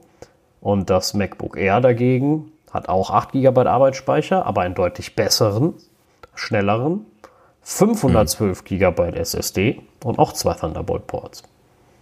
Mhm. Ne? Also ich finde, die stehen schon ja. irgendwo im, äh, in, in Konkurrenzkampf irgendwo. Ja, also das ist auch nicht so ganz eindeutig für den Moment, äh, da die ja dann wirklich so mehr oder weniger auf denselben Preisbereich schien, schielen, äh, was da die Differenzierung sein soll, warum es überhaupt die günstigen MacBook Pros gibt. Also wir haben eben gar nicht erwähnt, also äh, neben dieser Variante mit 8. Generation Intel und zweimal Thunderbolt gibt es jetzt auch halt eben dann noch eine neue Variante mit 10. Generation Intel Prozessoren und vier Thunderbolt Ports, was natürlich per se sehr lobenswert ist. Wir sind ja jetzt hier so als Softwareentwickler eher so die Nutzer der, der großen MacBook Pros und ähm, ja, mittlerweile auch äh, alle so jeweils regelmäßig die vier Ports voll, oder? Immer. Also, ich, ich, also im Büro habe ich alle vier Ports voll, entweder mit, äh, mit Monitoren ähm, mhm. oder äh, ja, eigentlich großteils mit Monitoren und mit Laden und, äh, und ja, mhm. hier zu Hause auch Monitore, Laden, äh, Ethernet. Äh, das, äh, also ich habe immer alle Ports belegt, also ein Port weniger und ich komme, komm, also ich hätte lieber noch zwei mehr, aber mhm. das wäre noch viel genau. interessanter. Also wenn die mal kommen und sagen wir mal sechs äh, Thunderbolt 4 Ports, dann sprechen wir mal von der Zukunft oder so. Äh, Fände ich auch nicht schlecht, würde ich mich nie wehren. Ja. ich bin da sogar ja schon einen Schritt weiter. Ich habe ja jetzt schon den ersten USB-C-Hub gekauft. Kann ich später vielleicht mal vorstellen, wenn ich ein bisschen Erfahrung damit gemacht habe. Gerade frisch bekommen einen äh, USB-C auf dreimal USB-C-Adapter der sogar noch einen zusätzlichen äh, PD-Pass-Through hat. Also letzten Endes eigentlich vier auf eins, aber einer halt eben nur für, für Durchleitung von Strom. Ähm, und äh, ja, auch den bekomme ich schon voll, wenn ich viel äh, am Gerät habe hier zu Hause. Äh, ja. Und ähm, ja, also mittlerweile sehr erfolgreich auf USB-C umgestellt, ja, also, in meinem Fall auch. Also als Pro sind viele Ports mit Sicherheit nicht verkehrt. Also ich kann die äh, immer hm. gut brauchen. Ähm, das ist überhaupt gar keine Frage. Wie gesagt, die, die, die Annäherung an das MacBook Air oder das MacBook Air ans MacBook Pro, warum, wer auch immer wem sich jetzt angenähert hat, ähm, mhm. das äh, können wir jetzt ja hingestellt lassen. Ich muss zugeben, wenn ich 1500 Euro ausgeben würde, ich würde das MacBook Air kaufen. Ganz ehrlich. Ja, ich hin und her. Ne? Äh, also so das, das typische, ähm, ja gut, also vielleicht sind wir jetzt wahrscheinlich die, die wenn du jetzt mal drüber nachdenken würdest, vielleicht dann auch eher zum Beispiel wegen den vier Thunderbolt-Ports dann zu dem teureren 13 Zoll Modell greifen nein, nein, nein, ich meine schon 13 Zoll Modell haben wollten. Ich meine jetzt schon zu dem günstigen 13 Zoll Modell, was auch 14,99 ja. kostet, das auch nur zwei Ports hat. Im Feld. Na, also wenn, ja. deswegen sage ich ja, wenn ich 1500 Euro ausgeben könnte, wollte so. und das ist mein, mein Limit ähm, oder so, dann würde ich hm. in dem Vergleich ganz klar das MacBook Air nehmen. Ich kriege ein, äh, ein Prozessor der zehnten Generation. Ich kriege einen deutlich schnelleren Arbeitsspeicher. Ähm, die mhm. Grafikkarten müsste ich jetzt mal vergleichen. Wir haben ja einmal eine Intel Iris Plus Grafikkarte und einmal eine Intel Iris Grafik, äh, Plus Grafikkarte 645. Da kenne ich jetzt nicht genau die Leistungsdaten, was den Unterschied mhm. macht. Ich habe bei beiden Touch ID das einzige, was beim MacBook Air fehlt, ist die Touch Bar, auf die ich mhm. persönlich, nur eine persönliche Meinung, völlig verzichten kann. Ähm, ja. Äh, meine Kollegen wissen das, ich bin kein Riesenfreund dieser Touchbar. Also ich finde sie mhm. nicht grundlegend schlecht, ich bediene sie nur oft aus Versehen und das nervt. Ja. An, der Stelle übrigens gerade noch die Anmerkung, dass auch das 13 Zoll MacBook Pro jetzt die angepasste Touchbar hat, so wie das 16 Zoll MacBook Pro im Herbst bekommen hat, äh, wo ähm, die Touchbar ein bisschen gekürzt ist, wo es jetzt wieder eine echte Escape-Taste gibt. Viele Entwickler äh, werden sich die Schweißperlen von der Stirn wischen und zusätzlich auch noch mal äh, sehr fröhlich äh, gestimmt sein, denn es gibt wieder Inverted T Arrow Keys. Ja, Endlich. Das haben übrigens alle Modelle, egal ob das günstige oder das teure. Genau, das haben sie ja. durchgezogen mhm. bei allen. Also das bautechnisch mhm. haben sie da schon ein bisschen was verändert bei dem günstigen, was alt geblieben ist. Aber äh, mhm. wie gesagt, aber trotzdem, wie gesagt, ich bin der Meinung, dass er wäre so die ein bisschen bessere Wahl bei dem Preis. Wie gesagt, nur bei dem Preis. Ansonsten, äh, äh wenn du Leistung brauchst oder mehr Anschlüsse, Power, immer das mit den vier Ports eben gar keine Frage. Mhm. Ja, wäre mal interessant zu sehen, ähm, also sollten wir vielleicht mal im, im, Auge behalten, was jetzt da die Leistungsdaten angeht, wenn man sich da die Spec anschaut, ähm, wie die im Vergleich sich darstellen, weil das ja nun mal äh, achte gegen zehnte Generation Prozessoren ist. Die zehnte Generation, so von dem, was ich gelesen habe, hat da schon, ich habe jetzt keine Zahlen gerade im Kopf, aber schon doch spürbar wohl Performance draufgelegt. Ähm, in dem Sinne, äh, ja, wäre das ein kleines bisschen ironisch, wenn das MacBook Air letzten Endes tatsächlich schneller sein äh, würde äh, mit seinem zehnten, äh, zehnte Generation Prozessor als das äh, gleichpreisige MacBook Pro mit der achten Generation drin. Ja, auch wenn man es aufrüsten kann. Aber das ist ja natürlich. Ne? Aber, aber dann sind wir ja auch wieder in einem anderen Range. Ne? Also ich kann ja auch hinterher kein äh, 16 Zoll äh, Fullspec MacBook Pro mit einem Fullspec MacBook Air vergleichen. Die liegen ja völlig außer Konkurrenz normalerweise. Genau deswegen finde ich ja hm. diesen 1499 Schritt für ein Gerät, was gleich viele Ports hat, gleichen aber schlechteren Arbeitsspeicher und nur halb so viel Festplattenspeicher. Äh, Halt, mhm. Man darf es nicht vergessen, der hat doppelt so viel äh, SSD, ne, das MacBook Air, für denselben Preis. Ne? Mhm. Jetzt kann man sich das ist seltsam. genau, die Benchmarks müssen wir sich angucken, ob die vielleicht deutlich langsamer ist vom MacBook Air. Kann ich mir aber nicht vorstellen, mhm. dass die so extrem viel langsamer ist. Ähm, das ein Pro, das bei äh, 4K äh, ähm, äh, RAW-Footage oder sowas merken würde, den Unterschied, das ist wieder was anderes, ne? aber da reden wir ja auch über einen ganz mhm. anderen Use Case. Äh, aber wie gesagt, ansonsten bin ich immer noch der Meinung, im Moment zumindest, da wäre das Geld eher noch besser angelegt. Mhm. Ja, also es könnte sein, da müsste man sich wirklich die Specs mal angucken. Äh, also es könnte gut sein, dass sie für das MacBook Pro von der, von der TDP-Zahl, also Thermal Design Power, den nächst leistungsfähigeren Prozessortyp genommen haben. Die haben dann natürlich nochmal etwas mehr Dampf, weil die halt eben auch mehr Strom verbrauchen können. Strom ist ja da immer äquivalent mit, ja, ja, mit genau. Leistung irgendwann. Ähm, und das wäre dann eben interessant zu sehen. Also, ne, wenn die da in ihrem, in ihrem Margin sind, wo der Lüfter läuft und sie aktiv gekühlt werden und dann äh, so, so, so äh, sich an der Drosselung langhangeln müssen ähm, und äh, dann halt eben unter Last. Also quasi zum Beispiel, wenn man hier Video-Encoding oder irgendwie einen Bildjob für ein Softwareprojekt oder sowas ja. macht. Das sind dann immer die Sachen, wo man dann äh, äh, interessant drauf gucken kann, interessiert drauf gucken kann und dann letzten Endes schauen, was rauskommt. Na gut, müssen wir mal ja, schauen. Genau. also das, äh, das ist äh, keine Frage. Sie sind auch höher getaktet. Ne? Also wir reden hier beim, beim günstigen MacBook Pro bei 1,4 GHz bis 3,9 Turbo Boost, beim Air nur bei 1,1 bis maximal äh, 3,5 GHz Turbo Boost. Und wie du sagst, die Kühlung ist beim Pro auch besser. Das ist keine Frage, dass das unter Volllast, äh, aber die Frage ist, wie oft lasse ich mein Gerät unter Volllast laufen? Ne? Also das, mhm, das, ne? Ja. Aber das, wie gesagt, ist, das ist ja grundsätzlich, was kaufe ich, Use Case, ist ja Use Case Sache, ne? Das lässt sich ja nicht pauschal sagen. Ansonsten, ansonsten ähm, ja, wie gesagt, die, die, die, die neue Generation, großartiges Gerät, äh, lässt sich ab 2129 Euro bestellen. Ne? Das, das äh, die neue genau, Generation. die neuere Generation. Mhm. Ähm, auch mit 512 GB äh, SSD, vier Thunderbolt Ports. Mhm. Und wer äh, Wer richtig Geld ausgeben will, der äh, kann bis zu 4.379 Euro ausgeben, bekommt dafür dann ähm, auch vier Thunderbolt Ports, natürlich 32 GB Arbeitsspeicher, was echt eine Menge ist. Ähm, ja, wobei, wenn man in diese Preisregion geht, würde ich natürlich immer noch eher zu dem größeren Rechner raten. Äh, erstens hat er gerade ein technisches Refresh gekriegt, hat also ein, äh, ne, ein bisschen kleineres, äh, kleineren Rahmen um das Display und so, hat ein bisschen was größeres Display. Im Allgemeinen natürlich größeres Display. Ähm, also ne, bei, bei über 4000 Euro würde ich eher zum großen MacBook raten, ja. weil da ist man dann auch schon deutlich in der BTO-Region, wo man also dann schon einiges rein konfigurieren kann, wenn man solche Preise erreicht. Genau, das stimmt. Äh, also mein Traum MacBook Pro liegt, glaube ich, bei 4,5 oder 4,7, ich bin mir nicht ganz sicher. Ähm, das wäre dann ein 16 Zoll MacBook Pro mit dem großen Prozessor, 64 GB Arbeitsspeicher, allerdings nur 1 Terabyte SSD, weil mir das voll und ganz ausreicht. Die 500 GB würden mir auch reichen, die gibt es aber nicht in der Preisklasse. Und sogar eine aufgerüstete Grafikkarte. Ne? Und dann wäre man dann bei ein paar hundert Euro mehr. Und wenn man da jetzt nochmal das eine oder andere abnimmt, bist du da. Äh, ähm, aber das super teure ist halt die SSD. Ne? Ich meine, das SSD-Upgrade jetzt hier beim 13 hm. Zoll kostet äh, auf die volle SSD 1250 Euro auf 4 Terabyte. Das ja. ist natürlich eine Hausnummer.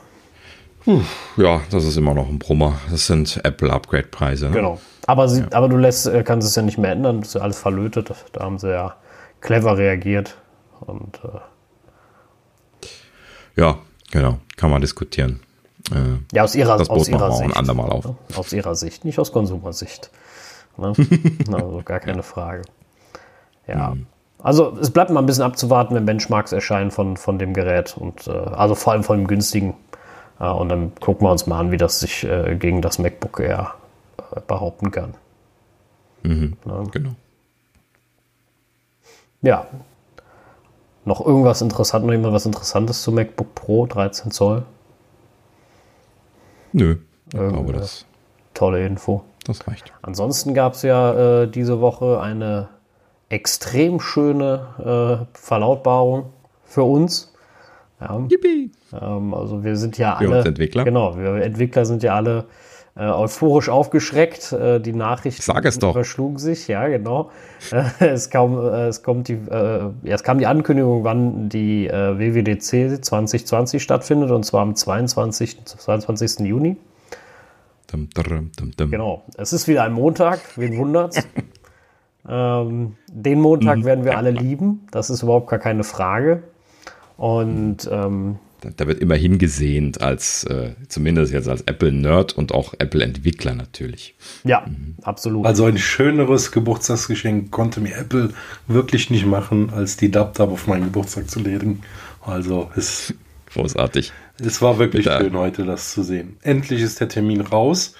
Ja, wie die DubDub dann abläuft, wissen wir alle noch nicht. Es werden mit ja. Sicherheit neue Formate erscheinen. Thorsten, was, was wirst du denn dann zu deinem Geburtstag machen? Äh, Keynote gucken oder feiern? Beides. Ach, verdammt, Nein. man kann das ja auch kombinieren. Also, also warten wir mal ab, wann es losgeht. Ja, normalerweise ist es ja mal so abends ab 19 Uhr geht's los. Ähm, klar werde ich auch was feiern. Äh, ich hoffe ja, wir schauen die Sachen zusammen und haben die Möglichkeit, wir dürfen. Ja, mhm. dürfen da irgendwie zusammenschauen. Ja, und dann werden wir auch mit Sicherheit ein bisschen feiern nach der Keynote und nach State of the Union. Mhm, unbedingt. Ja. Also äh, nur so als Tipp äh, für die, die das noch nicht aufgeguckt haben, das State of the Union ist eigentlich am Ende das meist interessante, also zumindest für mich meist. Also diese, die, die Ja, für die Entwickler. Ja, ja, genau, für die Entwickler. Die Keynote ist ja, ist ja mehr so konsumerfreundlich, da wird ja alles dann ein bisschen erklärt äh, für, für, ich sag jetzt mal jedermann, ähm, weil ja auch viel Presse anwesend ist, die das dann äh, weiterleitet. Und ähm, bei der State of the Union ist das, geht es dann auch ein bisschen mehr äh, um Details oder und, und so. Das ist äh, für Entwickler dann deutlich interessanter. Und es kommen halt viel, noch, noch viele zusätzliche News dann. Das ist schon äh, sehr, sehr interessant. Genau. Mhm. Genau. Das ist ja wirklich immer eine, eine wahre Salve an, an Neuigkeiten, die da abgefeuert wird. Und natürlich passt das nicht alles in die Keynote rein. Und vor allen Dingen halt eben, das ist ja dann äh, entwicklerzentrisch in der Konferenz, wie es später weitergeht. Die Keynote ist ja eher auch für Konsumer geeignet. Und deswegen äh, zusammengenommen dann immer interessant. Das bedeutet dann aber für uns dann auch von 19 Uhr bis nach Mitternacht dann irgendwie mehr oder weniger in einem durch nur Neues. ja, ich bin, ich bin vor allem mal gespannt. In der Regel ist es ja bisher immer so gewesen, dass äh, Termine veröffentlicht wurden, also ähm, um, um, so und so viel Uhr ist der und der Vortrag. Ähm, und da und dann da ist das, äh, das, die, das, die Labortermine, um, um die Entwickler zu fragen und ähnliches. Äh, das Interessante da war nämlich immer, die hatten ja, vorher waren ja schon veröffentlicht, die Termine an sich, aber die hatten ja immer so Kunstnamen. Ne? wo dann irgendwie stand, äh, mhm. wir haben euch was Interessantes zu erzählen, ne? oder äh, tolle neue Features oder irgendwas Witziges, vor allem auch in unterschiedlichen Sprachen dann, ne? meist natürlich in Englisch, mhm. aber manchmal gab es dann auch in der Tat was in Deutsch oder, äh, oder anderen Sprachen. Das war immer ganz, ganz witzig hinter, vor allem zu vergleichen, welche hieß vorher wie. Ähm, das, war, das war immer ganz, äh, ganz lustig. Die Frage ist, gibt es das diesmal auch? Weil man braucht im Grunde nicht groß den Terminkalender, weil es muss ja keiner sich das einrichten in dem Sinne. Also, mhm. Nee, das ist ja alles in der App. Also. Ja. Ja, genau. Das wurde ja dann auch in der, in der Pressemitteilung schon darauf hingewiesen. Also das Ganze, also ich glaube, das haben wir noch gar nicht erwähnt. Ne? Ähm, also es wird definitiv als virtuelle Konferenz stattfinden. Das wurde ja schon äh, äh, vor ein paar Wochen mal verkündet. Ähm, ja, das haben wir jetzt vorweggenommen. Ähm, so, also die, die Entwicklerschaft wird sich dieses Jahr nicht in, äh, im Silicon Valley einfinden, sondern halt eben äh, virtuell. Und äh, vor allen Dingen Apple hat auch ähm, dieses Mal keine Karten, die sie verlosen, sondern alle registrierten Entwickler sind eingeladen. Äh, Apple selber nannte die Zahl von 23 Millionen Entwicklern. Hm, vielleicht sind das nur die Zahlenden. Ich glaube, es waren insgesamt mehr. Ähm, ja, aber die, die waren zumindest in der Presseerklärung erwähnt, dass die teilnehmen könnten. Ähm, ja, und, ja, und, der Rest ist es momentan nicht ganz klar. Es wird halt eben äh, auf der Webseite und in der, in der App sich abspielen. Die WWDC-App, die ehemalige, die jetzt ja gerade in Apple Developer umgenannt worden ist, scheint da wohl einer der Kernelemente zu sein. Das war ja auch in der Vergangenheit schon immer schon so ein bisschen so. Und ähm, ja, aber mehr ist nicht bekannt. Ne? Also sie haben auch noch nicht gesagt, wie sie äh, wie sie arbeiten wollen. Äh, ich nehme mal an, dass die, äh, die Talks gestreamt werden. Das wurde ja zumindest von einem Raum äh, in den letzten Jahren auch schon immer gemacht. Ähm, und das lässt sich natürlich leicht auch auf alle Räume multiplizieren. Ja, genau, das ist ähm. überhaupt kein Thema, weil die haben in jedem Raum, also sollten sie es wieder in dem Konferenzcenter aufnehmen, dann haben sie eh in jedem Saal ähm, eine komplette Ausstattung. Das heißt, das wird alles sofort auf Video aufgenommen oder mhm. entsprechend gestreamt. gestreamt. Und äh, Phil Schiller hat ja bei der Presseerklärung ähm, gesagt, dass äh, diese 23 Millionen Entwickler für eine Woche virtuell zusammenkommen. Also es scheint wirklich auch über eine ganze Woche zu gehen. Mhm. Aber wie genau sie es umsetzen wollen, das äh, lassen wir uns überraschen und das vor allen Dingen äh, wird, wird natürlich immer gerne und laut von bahnbrechenden neuen Lösungen für äh, virtuelle Konferenzen gesprochen. Äh, also man, ich glaube, sie versprechen da viel. Ich weiß nicht, ob sie selber schon wissen, was sie überhaupt machen wollen. Ja, vor allem ähm, durch das viele Versprechen sind natürlich auch die, Anf also die, die, die Erwartungen recht hoch. Deswegen kann man auch ja, äh, ich sag, sag jetzt mal tief fallen in Anführungsstrichen. Sie können natürlich auch was mhm. ganz Tolles machen. Also wenn man natürlich von Zusammenkunft äh, der ganzen Entwickler redet, ist natürlich die große Frage, wird es da dann sowieso auch so Meetingräume geben, wo man sich einfach nur so trifft, weltweit zwischen den Entwicklern und mal quasselt, sage ich jetzt mal, in einem FaceTime-Call oder was auch immer. Mhm. Äh, ne? Wie geht das mit FaceTime überhaupt? Ja, vermutlich wird es ja nicht FaceTime werden. Also das ist, äh, glaube ich nicht. Das ist die nächste Frage. Um, umso trauriger, cool. umso trauriger ist es eigentlich. Das wäre ja total. Wäre aber auch so ein Datenschutzthema, da musst du ja auch mit jedem deine, deine äh, Nummer ja, teilen. Ne? Also. Das ist unrealistisch. Ja, also das muss anders gehen. Da muss es irgendwie öffentliche Gruppen geben. Also, also um gerade nochmal einen Schritt zurückzugehen, ich weiß nicht, ob Apple hingehen wird und sowas mit WebEx macht. Ja, um das jetzt mal als Beispiel zu nennen, weil WebEx äh, äh, jetzt letztlich dann im Apple-Kontext auch schon mal das ein oder andere Mal erwähnt worden ist. Ähm, aber ich kann mir das nicht vorstellen, dass Apple da äh, seine eigene Technologie auf der Seite liegen hat und dann WebEx benutzt. Nee, das ähm, machen die nicht. Bei 23 Millionen wird das ein Stream sein und ja, wenn, wenn dann Labs sind, wo, wo du Fragen stellen kannst, dann werden sie vielleicht da eine neue Technik ausprobieren, ähm, mhm. weil bei so vielen Leuten, das wird schwierig. Übrigens, ähm, letztes Jahr waren ja auch 350 äh, Studenten bzw. Schüler, ähm, die, haben, die haben an diesem mhm. Swift Challenge teilgenommen und das ist dieses Jahr auch wieder möglich. Also für alle Schüler und Studenten, wenn ihr was machen wollt mit Swift Playgrounds, bis zum 18. Mai könnt ihr die Sachen noch einreichen und diejenigen, die, die in diesen Swift Student Challenge reinkommen, die bekommen dann auch eine, eine Jacke und die Pins. Mhm. Das kriegen, dieses Jahr exklusiv nur für Genau. Studenten gibt. genau, Äh, weil das kriegt normalerweise jeder, der vor Ort ähm, bei der DubDub war. Und ähm, ja, diesmal nur für die Schüler und Studenten, die an dieser Swift Challenge teilnehmen. Also. Die vergangenen Jahre war das natürlich noch ein kleines bisschen spannender, weil die Leute, äh, also die, die Gewinner der von diesen Studenten alle eingeladen worden sind und jetzt in den letzten Jahren ja sogar dann äh, Unterbringung und alles bezahlt worden ist. Also Flug, Unterbringung, äh, Eintritt, alles bezahlt worden ist, was für mich damals, als ich studiert habe, der äh, Stein des Anstoßes gewesen ist. Da haben sie nämlich nur den Eintritt äh, erlassen damals. Ähm, Und ich hätte mir das niemals leisten können, hinzufliegen und ähm, die Hotelunterbringung dort dann im Valley zu machen, was ja schnell in die Tausende geht, äh, wenn da gerade was los ist.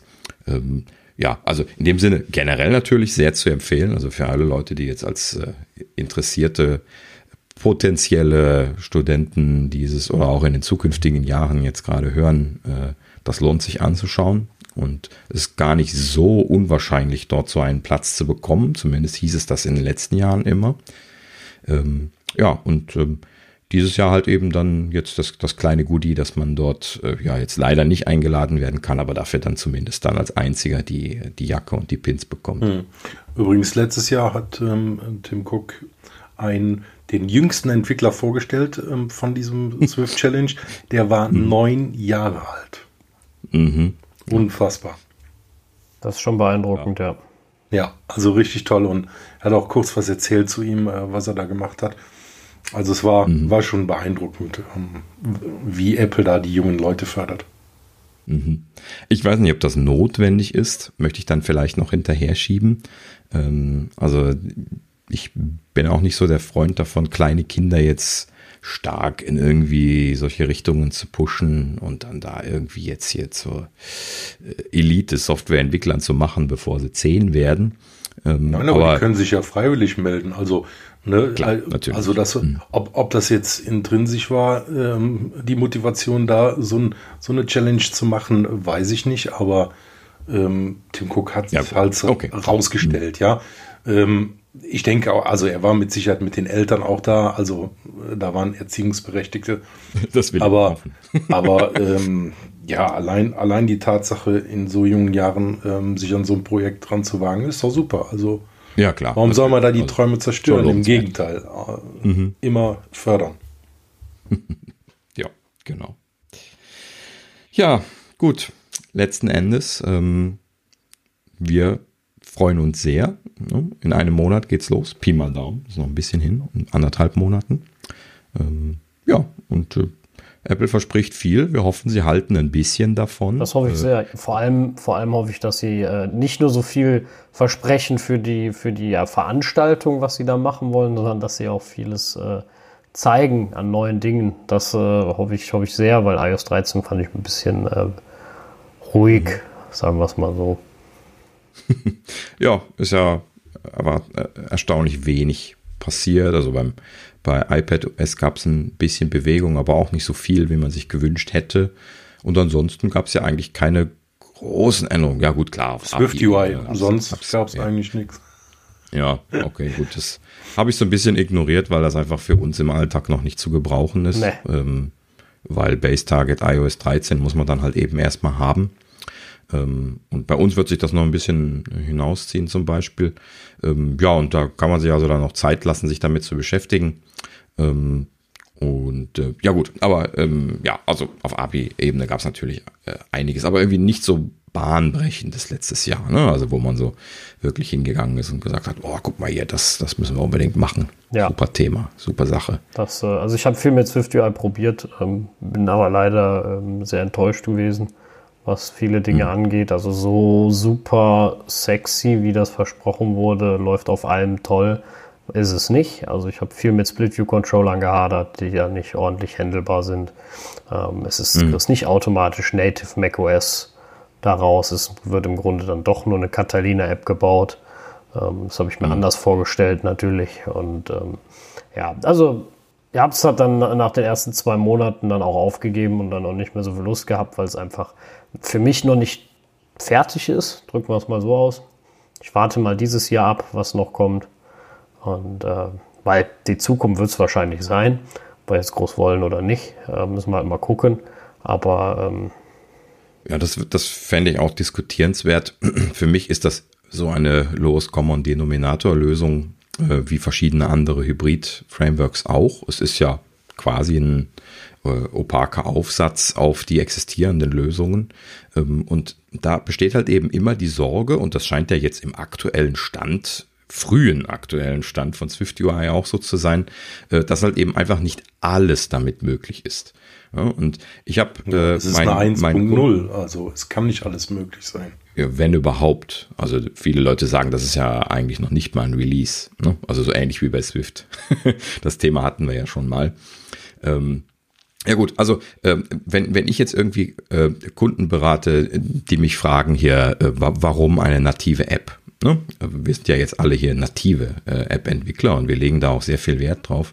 Dann äh, sage ich halt eben auch aus äh, also ich will das jetzt nicht komplett breit treten, aber äh, einer der Gründe ist halt eben auch, dass, äh, dass äh, erstens keine Abhängigkeit zu einem intermediären Framework gibt, welches regelmäßig aktualisiert und weiterentwickelt werden muss, um zum Beispiel dann auch gewisse APIs zu unterstützen, sondern es ist halt eben dann auch eine All-in-Lösung. Ja? Wenn ich eine voll native App, und das ist bei iOS halt eben UI-Kit, mache, dann weiß ich, dass ich alles kann. Punkt. Ja, da gibt es keine Diskussion. Wenn der Kunde kommt und sagt, mach X, dann mache ich X. Ja, da gibt es auch kein, ja, hm, hm, hm, das geht jetzt gerade nicht, weil da müssen wir irgendwie eine Bridge bauen und irgendwie eine Extension und sonst irgendwie was. Äh, das dauert aber jetzt besonders lange und das ist alles ungünstig. Äh, das ist natürlich genau das, was du eigentlich nicht haben möchtest. Ja. Und äh, ne, da weiß ich nicht, ob Swift UI diesen Status verlassen können wird, weil es ja nun mal auf mehrere Plattformen aufsetzend nichts anderes sein kann als Lowest Common Denominator, halt eben das klassische Thema von diesen Hybrid-Lösungen. Und ähm, ja, deswegen beobachte ich das zwar interessiert weiter. Ich bin jetzt auch nicht, ne, ich hasse diese Technologien nicht. Man kann die ja benutzen, wenn man sie benutzen möchte und wenn es für einen Sinn macht. Ähm, aber es ist nicht für alle Fälle das Richtige. Vor allen Dingen nicht für große, langlaufende Projekte, äh, so wie das, was wir jetzt zum Beispiel zusammen betreuen. Und ähm, ja, wo man halt eben letzten Endes einfach alle Möglichkeiten und alle Optionen offen haben möchte und die auch ausnutzen können will. Ja, also ich bin sowieso natürlich klar Native, äh, Native App. Äh, ähm, Hätte mich Jünger. auch gewundert. Also äh, bloß nichts nichts Crossmäßiges, das ist alles, äh, ja, nichts Halbes und nichts Ganzes. Das, ähm, das ist ein bisschen so, als, äh, ja, wie die Leute, die sich eine toll schöne Couch kaufen und eine Decke drüber legen, das geht auch, aber dann brauche ich auch keine schöne Couch. und dann ein schönes Auto kaufe und lasse es in der Garage stehen, weil es dreckig werden kann, das kann man alles machen. Ähm, macht aber keinen Sinn. Und wenn es eine Möglichkeit mhm. gibt, etwas nativ auf einem System laufen zu lassen, dann sollte man das doch machen und äh, sich da nicht abhängig machen und vor allem auch in vielen Dingen viel mehr Arbeit machen, weil dann, dann geht das nicht. Da musst du drei äh, Workarounds machen, damit du zum Beispiel Standortung machen kannst in, in irgendwelchen äh, Systemen. Das, das muss nicht sein. Das macht einen Sinn, dass man seine nativen äh, Sachen zur Verfügung hat und dass es die gibt und die werden vom Hersteller in der Regel, wie jetzt zum Beispiel bei Apple, auch ordentlich gewartet und da ist von auszugehen, dass das vernünftig läuft und ähm, da schafft man besser keine Abhängigkeiten. Genau. Ja. Und damit auch das Wort zum Sonntag. Genau. Swift UI, Swift UI das Wort zum Sonntag. Also ich gebe ihm dieses Jahr mal noch eine Chance. Ich warte mal ab, was er noch macht. Apple denkt sich ja oft mhm. bei irgendwas, äh, also oft bei seinen Sachen was. Äh, auch wenn, ja, wenn, wenn, wie gesagt, das große Bild nicht immer direkt zu erkennen ist. Aber äh, deswegen genau, warten wir es mal ab. Ja. Genau, die, die, Jahre zeigen dann oft die, äh, den, den Intent dahinter. Genau, ne? Also. Und äh, es zeichnen sich da ja so äh, Bewegungen ab, die vielleicht in die Richtung gehen, eben, dass die Plattformen vielleicht früher oder später mal zusammenfließen. Sowas ist natürlich wesentlich einfacher, wenn große Teile der Anwendungen auf so einem äh, Framework drauf sitzen, weil die sind wahrscheinlich dann le leichter auf so äh, äh, Dual-Plattformen oder sowas dann ans Laufen zu bringen oder halt eben so zwei Sachen, die immer näher aneinander kommen. Ähm, wie jetzt eben bei Mac und, und iOS zu ahnen, beziehungsweise iPadOS eben vor allen Dingen. Ja, genau. Ähm, das, äh, also das muss man abwarten. Es gibt ja keinen Zwang, das zu benutzen. Das auszuprobieren macht durchaus mal Spaß. Ich finde, es hat einfach noch zu viele Bugs, dass der Spaß wirklich real wird. Äh, bei mir hm. zumindest. Äh, ich ärgere mich halt schnell dann darüber und denke mir, ah, jetzt geht das nicht, jetzt geht das nicht. Und dann habe ich so viel Frust. Und dann warte, dann habe ich auch immer keine Lust mehr auf das 10. Xcode-Update zu warten, damit es dann vielleicht mal funktioniert. Das ist mir dann auch zu ösig. Äh, deswegen warten wir mal, was dieses Jahr kommt. Äh, genau. Ne? Das Schöne ist ja, dass man es abwarten kann, ne? so wie ich das eben schon sagte, äh, solange existierende Apps äh, auf Base SDK kleiner 13 laufen, ähm, ähm, nee, gar nicht Base SDK, ne? Den Distribution äh, äh, Minimum, Minimum Version, so ähm, Minimum Version kleiner 13 laufen, ähm, kann man es halt eben nicht benutzen und das äh, ist für viele Anwendungen, gerade die größeren, einfach äh, so schnell nicht drin. Da werden wir also schon noch zwei Jahre für warten müssen, bevor ja. wir darüber nachdenken können. Kannst du nicht jetzt direkt ja. alle Nutzer ausgrenzen, die, äh, die, die beim nächsten Update, die kein iOS 13 haben? gibt ja Leute, die machen einfach keine Updates, es gibt Leute, die müssen sich dann ein ganz neues Gerät kaufen, die du rausschubst. Und du müsstest vor allem, um das ja dann auch tatsächlich, also wenn vor allem ganz bitter ist natürlich nur, um jetzt so einen View zu schreiben. Das wäre natürlich dann auch äh, völlig äh, overdosed, dafür auf iOS 13 Pflicht zu gehen. Äh, wenn, dann musst du auch die App komplett neu schreiben und sagen, dann ziehst durch und machst Swift UI. Ähm, komplett, also native ja, von, von iP. In der großen Anwendung ist das ja unrealistisch. Ja, ja, genau. Das wäre dann auch für, eine, für neue Apps, wäre das halt eben jetzt auch wieder so ein Thema. Ne? Da könnte man das. Genau, machen. wenn man jetzt eine neue anfängt, kann man das ja versuchen oder machen. Ähm, genau. Ja. Mhm. ja. Damit. Ja. Machen wir dann den Deckel jetzt wirklich zu. Ja, ich denke, es reicht mhm. für heute. Ähm, viele, mhm. viele gute Themen gehabt, äh, viele interessante Sachen und freuen uns. Mhm. Also ich freue mich schon auf nächste Woche. Es wird ja mit Sicherheit nicht im Moment nicht abreißen was mhm, die Themen angeht. Ja, ein stetiger Strom an Gerüchten ja, und Nachrichten. Genau. Ja. Das äh, ist, ist ja immer dann interessant, wenn man sich darüber unterhalten kann. Genau. In, de, in dem Sinne werden wir uns dann nächste Woche wieder sprechen. Genau. Genau, vielen Dank fürs Zuhören und bis später. Auch vielen Dank. Mhm. Tschüss. Dankeschön. Tschüss.